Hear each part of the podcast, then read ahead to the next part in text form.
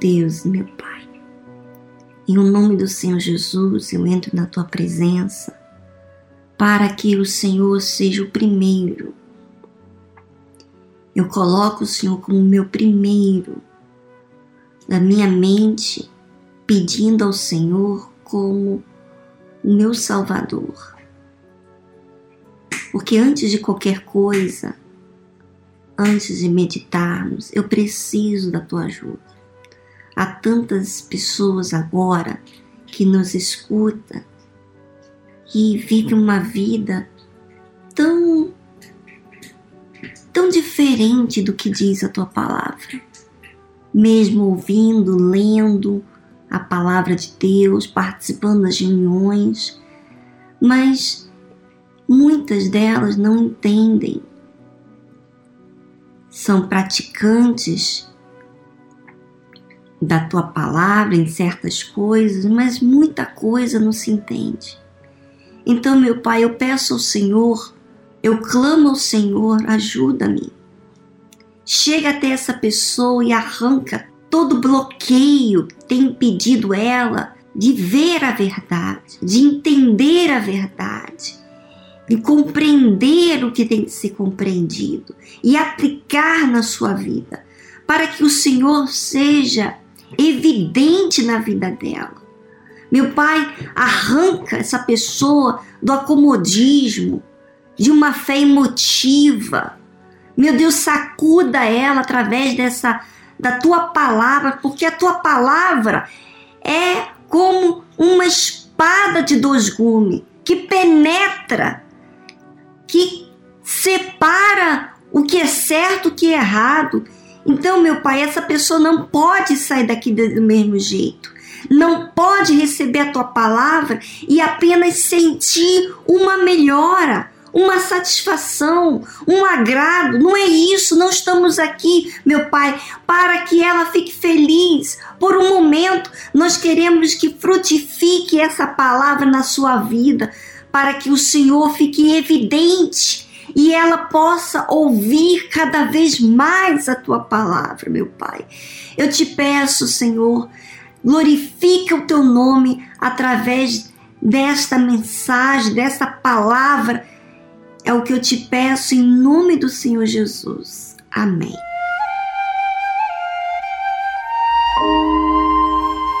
Amém? Vamos ao livro de Mateus, capítulo 13, versículo 31. Outra parábola lhes propôs, dizendo: O reino dos céus é semelhante ao grão de mostarda, que o homem, pegando nele, semeou no seu campo, o qual é, realmente, a menor de todas as sementes. Mas crescendo, é a maior das plantas e faz-se uma árvore, de sorte que vêm as aves do céu e se aninham nos seus ramos. Olha só, minha amiga. Jesus volta a colocar a parábola, falando assim de um jeito simples, fácil, quer dizer, entrando em um nível em que nós podamos entender o que, que ele quer dizer.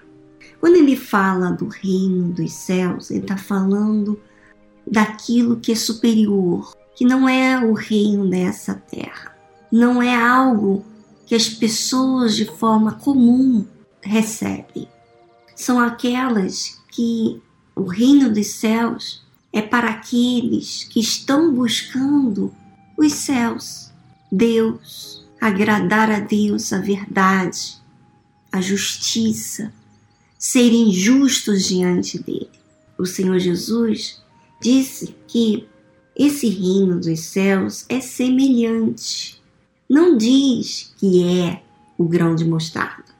Ele diz que é semelhante. Então ele compara o reino dos céus com a semente do grão de mostarda.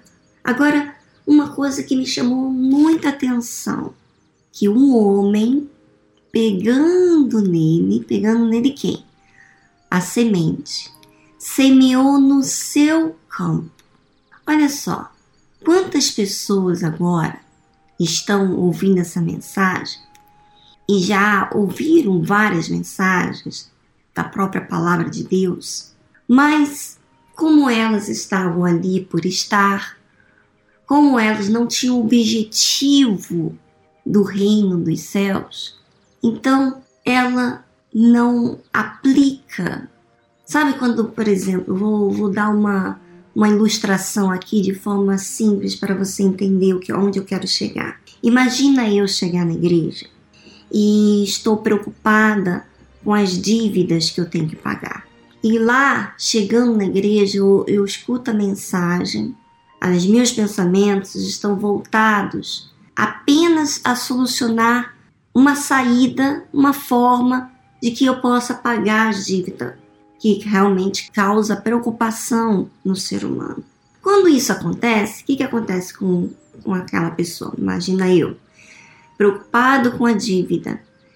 Eu estou colocando como prioridade estar, até estou escutando a mensagem, estou até ali orando, às vezes até falo com Deus, mas os meus pensamentos, a minha forma de agir, totalmente está voltado àquela preocupação.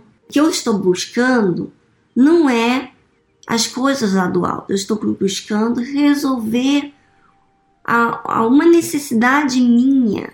Mas quando Jesus fala aqui que o reino dos céus é semelhante ao grão de mostarda, ele está falando que parece que você tem uma preocupação, por exemplo, essa dívida. E quando você vai na igreja, e você não só olha para sua preocupação com a sua dívida, mas você não quer mais ser essa pessoa. Você não quer mais ser essa pessoa desorientada que acata tantas dívidas, acumula tantas dívidas, quer dizer, não há uma sabedoria, não há é, discernimento com, com a empresa, com, com o dinheiro que está nas suas mãos. Então, ela vai para a igreja, suponho, vou para a igreja, e não só as dívidas estão gritando, está me afligindo, mas o meu jeito, a forma que eu lido com a situação, a, a forma de eu pensar, o meu procedimento, o meu nervosismo, a minha ansiedade, ah, enfim, as minhas injustiças que têm me feito conflituosas. Quer dizer, eu não quero mais ser essa pessoa. Eu não quero agregar preocupações, eu não quero mais ser injusta para com, os, com as pessoas com que eu estou devendo, enfim. Eu não quero mais levar essa vida. Então, quando ela ouve essa mensagem, quando ela ouve a palavra de Deus, porque minha amiga, é, você sabe que o problema nos prepara para receber essa mente, né? Aí entra a terra. Que tipo de terra? Será que eu estou preocupada com, com as coisas apenas para resolver do lado de fora? Porque resolvendo, pagando as minhas dívidas, eu estou resolvida, mas e a pessoa, a falta de sabedoria? Como eu lido com com, com essa preocupação, a irritação, é, as palavras, às vezes até que ofende outras pessoas, sabe, a ansiedade, tudo isso está me acompanhando, porque uma preocupação faz gerar vários outros problemas para mim. Então, eu chego lá na igreja, eu não posso solucionar a dívida, eu não posso pagar só Deus pode fazer essa maravilha, vamos dizer assim, me dar, iluminar minha mente. Mas eu não quero apenas pagar as minhas dívidas. Eu quero mudar o meu jeito. Então, quando fala aqui o grão de mostarda, que o homem pegando nele, quer dizer, a pessoa vê a palavra de Deus para algo que é insignificante. Por exemplo, a mudança que você tem que ter de caráter, de vida, não vai pagar a sua dívida, vamos dizer assim. Você considerando seu, as suas injustiças, seu jeito, os problemas que você tem gerado para si mesmo, para os seus familiares, para as pessoas que estão próximas a você, tem te afligido. Você não aguenta mais ser essa pessoa.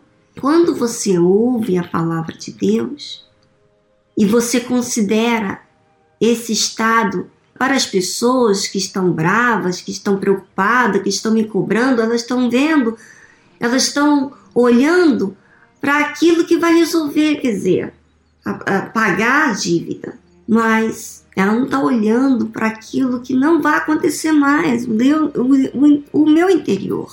Mas quando eu vejo o meu interior, quer dizer, eu pego a palavra de Deus e tomo para mim, para o meu campo, e eu semeio nesse campo, quer dizer, para a minha vida. Esse campo simboliza a minha vida. Tomar a palavra de Deus para aplicar, para que eu seja essa palavra na minha vida. Essa confiança, essa entrega, essa certeza porque imagina, você, Jesus está falando do reino dos céus. Você pode imaginar o reino dos céus como algo preocupante, como algo que você fica nervoso, como algo que deixa você ansioso, que deixa você falando bobagem, besteira, até mesmo palavrão, amaldiçoando, murmurando as pessoas. Você vê o reino dos céus desse jeito? Claro que não. Lá nos céus não tem é, brigas, não tem injustiça. Então, quando a pessoa ela recebe a palavra de Deus e ela toma para si o que, o que está ao alcance dela, ela aceita para ela, então o que realmente é menor de todas as sementes, mas crescendo. Quer dizer, a palavra de Deus ela tem que surtir efeito. Se eu recebo essa palavra, se eu planto, se eu semeio no meu campo, então essa semente ela vai crescer. Ela crescendo, ela se torna maior da, das plantas, faz uma árvore. A Bíblia fala aqui de sorte que vêm as aves do céu e se aninham nos seus ramos. Quando você recebe a palavra de Deus, minha amiga, e você planta para si, você recebe, você toma como responsabilidade sua em aplicar para você, ela desenvolve e se torna grande. Então quer dizer que quando você está na igreja e você ouve a palavra de Deus, e você se encanta com a palavra de Deus, e você chora e fala para Deus e ora, mas essa palavra não cresceu dentro de você, porque de repente você não plantou. Porque quando a gente planta, a gente cuida daquela plantação. A gente cava para colocar semente, é ou não é? A gente coloca água, se não vem a chuva, colocamos água, cuida daquela semente. Está sempre cuidando, quer dizer, aquela palavra não cai no esquecimento. De repente você tem agido assim. Você esquece. Mas sabe por que você esquece? Porque você não tem compromisso. Você não tomou aquela palavra como responsabilidade sua, que é o seu campo. Como diz aqui, pegando nele aquela semente, semeou no seu campo. Quando você toma responsabilidade para a sua responsabilidade é sua, então é sua responsabilidade ficar de olho naquela palavra frutificar em você. Você alimentar ela. Mas não, você usa uma fé emotiva, você espera uma mágica de Deus e não acontece nada na sua vida.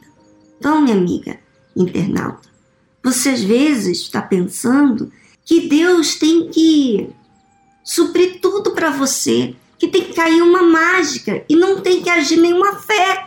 Que quando você ora, você você pode ficar descansada que Deus vai fazer tudo. Não. A fé demanda de mim atitude, ação. Não é só da parte de Deus. Quando eu completo a minha parte, Deus faz a parte dele, que é fazer eu crescer. Eu não posso crescer por mim mesmo, mas eu posso cuidar não é verdade? Eu posso cuidar daquela palavra. Então, quando você recebe a palavra de Deus, tem que haver fruto, minha amiga.